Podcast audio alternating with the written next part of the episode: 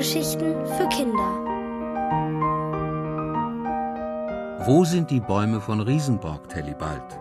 Von Charlotte Richter-Peil.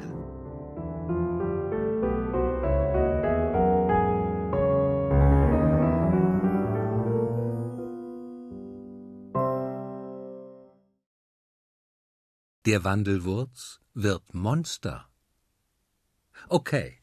Wenn Bürgermeister Schlamm glaubt, er kann die Baumkinder vom Wandelwurz fällen und damit durchkommen, dann hat er die Rechnung ohne Juli und mich gemacht. Einen Plan haben wir bereits. Der erste Teil vom Plan geht so. Wir stopfen ein paar Säcke mit Wandelnüssen voll. Davon gibt's in der Höhle vom Wandelwurz genug. Säcke wie Nüsse, kein Problem. Dann kommt der nächste Teil. Auf in den Spielpark. Aber ehe wir uns auf den Weg machen, fällt mir ein, dass ich ja aus einem bestimmten Grund hier gelandet bin.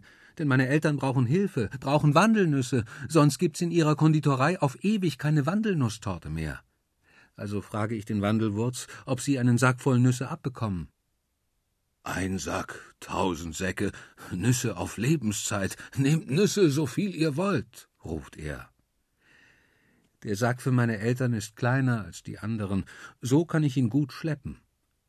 Die übrigen Säcke wuchtet sich der Wandelwurz auf seine starken Schultern. Dann stapfen wir drei den glitzerigen Tunnel hinauf, bis in das Gestrüpp, das in der hintersten Ecke des Spielparks wächst. Juli und ich zwängen uns ins Freie, aber der Wandelwurz muss noch kurz warten. Die Nacht ist gekommen und mit ihr die Dunkelheit. Der Spielpark ist nicht mehr voll, nur noch groß. Tagsüber spielen hier hundert oder sogar zweihundert Kinder. Jetzt spielt hier nur noch die Stille. Es sieht aus wie eine Wüste bei Nacht, eine Betonwüste. Nebel hängt über den Wippen und wabert um die Schaukeln, weiß und dicht, fremd und ein bisschen gruselig. Ich winke dem Wandelwurz, er kann jetzt kommen, die Luft ist rein. Zusammen schichten wir die Säcke mit den Nüssen zu einem Hügel auf. Der Sack für meine Eltern kommt obendrauf. Dann sind wir bereit für den nächsten Teil vom Plan. Noch sieht der Wandelwurz mit seinem Blätterpelz und der borkigen Schnauze ja aus wie eine Mischung aus Bär und Baum. Aber nicht mehr lange. Du musst jetzt ein Monster werden, ein echt unheimliches grünes Baummonster, sage ich zum Wandelwurz. Sofort lässt er die Schultern hängen und stammelt. Äh, Tellibald, hm, äh, ich glaube, das schaffe ich nicht. Mit unheimlich sein kenne ich mich nicht so aus. Wir helfen dir. Das haben wir doch versprochen, sage ich geduldig und erkläre es dem Wandelwurz von vorn. Wenn er sich gleich verwandelt, muss er unbedingt an die großen Riesenohren denken. Das ist super wichtig, damit Juli und ich uns in einem dieser Ohren verstecken und ihm zuflüstern können, wie er das mit dem Unheimlichsein machen muss. Wir sagen dir alles genau vor, sagt Juli und tätschelt seine Pfote.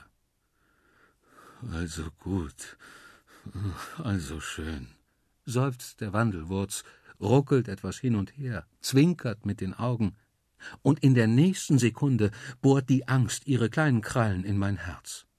Vor uns steht ein großes grünes Monster. Es hat komisch knubbelige Arme und Beine und sieht aus wie ein Riesengummibärchen. Eigentlich fürchte ich mich nicht vor Gummibärchen, aber dieses ist so riesig. Und aus seinem Maul ragen zwei lange Eckzähne hervor. O je, flüstert Juli, es klingt wie ein Schluck auf.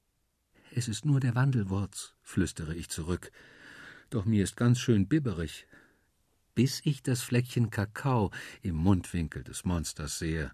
Und dann seine sanften braunen Augen. Da muss ich lächeln. Das Monster beugt sich so tief zu uns herunter, dass ich seinen warmen Atem spüre, der noch etwas nach Kakao riecht.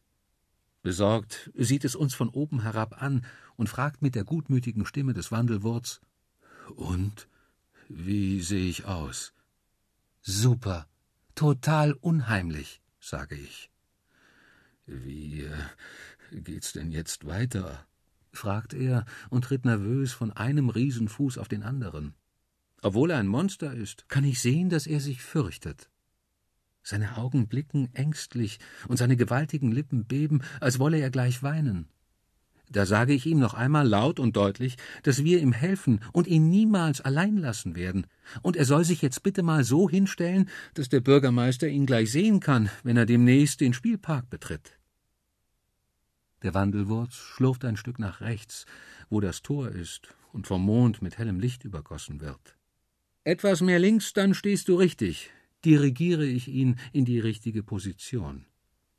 Er macht einen Schritt nach links und wirft mit seinem gewaltigen Hinterteil eine Schaukel um.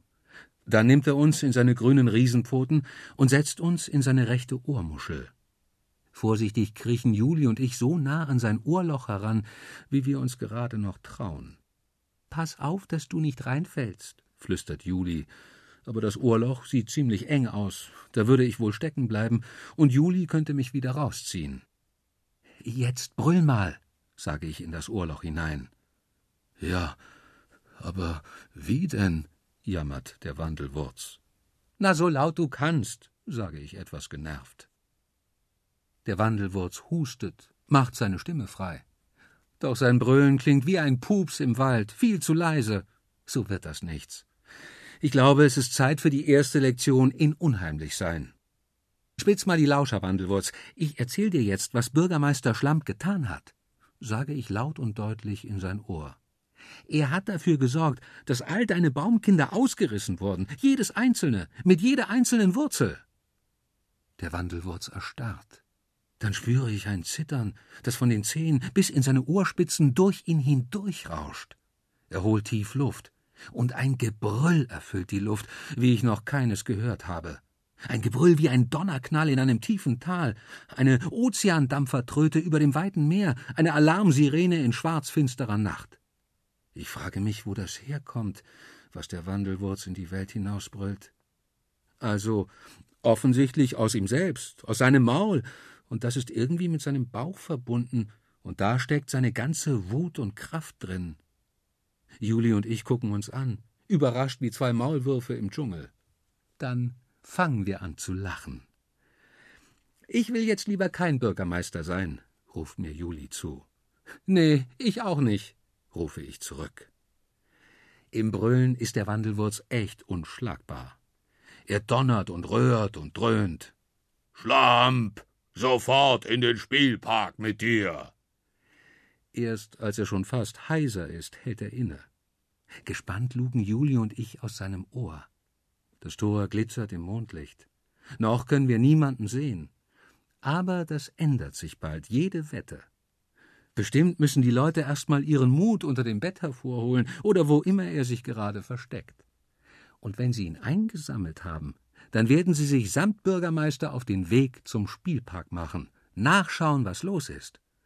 Dann kann der Wandelwurz endlich tun, was nötig ist, damit Riesenborg zu einer Stadt wird, in der meine Eltern und alle Leute losziehen und sich ein paar Wandelnüsse von den Bäumen pflücken können, wann immer sie Lust auf eine Wandelnuss haben. So eine Stadt, in der man gerne leben mag.